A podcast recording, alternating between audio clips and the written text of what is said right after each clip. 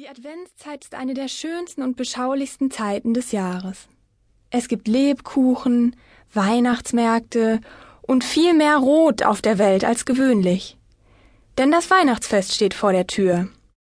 Um die Wartezeit bis zum Heiligabend zu verkürzen, könnt ihr diesen Adventskalender anhören.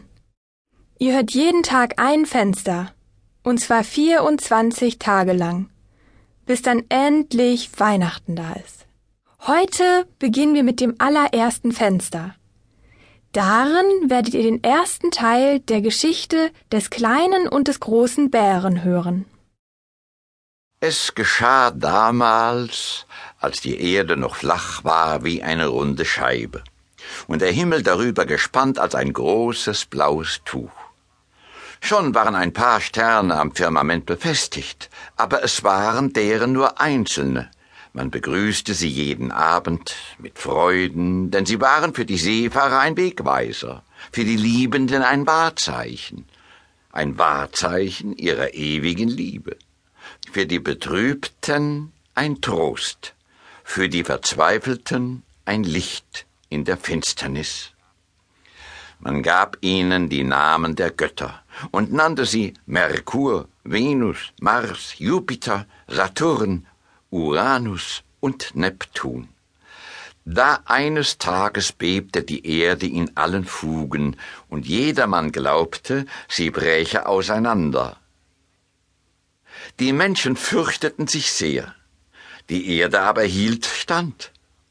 Dennoch war ein großes Unglück geschehen.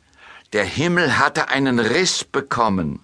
Ein großes schwarzes Loch gähnte mitten im Gewölbe. Zuerst hofften die Menschen, es würde sich wieder schließen, so wie eine Wunde sich schließt. Sie warteten die weiteren Nächte ab, sie warteten über Wochen und Monate, doch nichts geschah.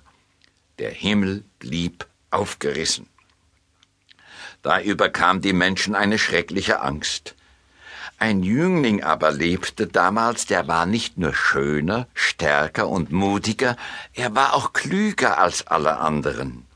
Tag und Nacht sann er darüber nach, wie er seinem Lande und den Menschen helfen könnte. Immer wieder wanderten seine Blicke hinauf zu dem zerrissenen Himmel. Eines Tages hatte er einen Plan. Er rief ein paar gleichgesinnte Freunde zusammen und befahl, alle Leitern im ganzen Land zu sammeln und sie in die Ebene beim Fluss zu tragen. Dort zeigte er ihnen, wie sie Leiter an Leiter zu einem festen Gefüge verbinden sollten. Dann verschwand er. Niemand wusste wohin.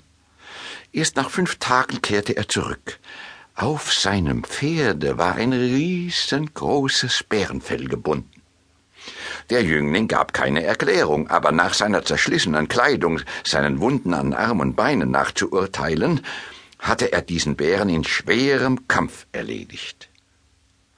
Seine Freunde waren inzwischen nicht untätig gewesen. Leiter an Leiter war zu einem unübersehbaren Gebilde geknüpft. Gemeinsam wollten sie diese Riesenleiter aufstellen. Vielleicht würde sie bis zum Himmel reichen, und der Jüngling wollte hinaufsteigen und versuchen, mit dem Bärenfell den Himmel zu flicken. Die Tat gelang, und die Leiter berührte den Himmel. Der Jüngling nahm das Bärenfell, band es als Bündel auf seinen Kopf und begann hinaufzuklettern. Sprosse um Sprosse bis hinauf zu schwindelnder Höhe. Ihr fragt euch sicher, was der Jüngling mit der langen Leiter und dem Bärenfell vorhatte. Doch das erfahrt ihr morgen, wenn ihr die zweite Tür öffnet.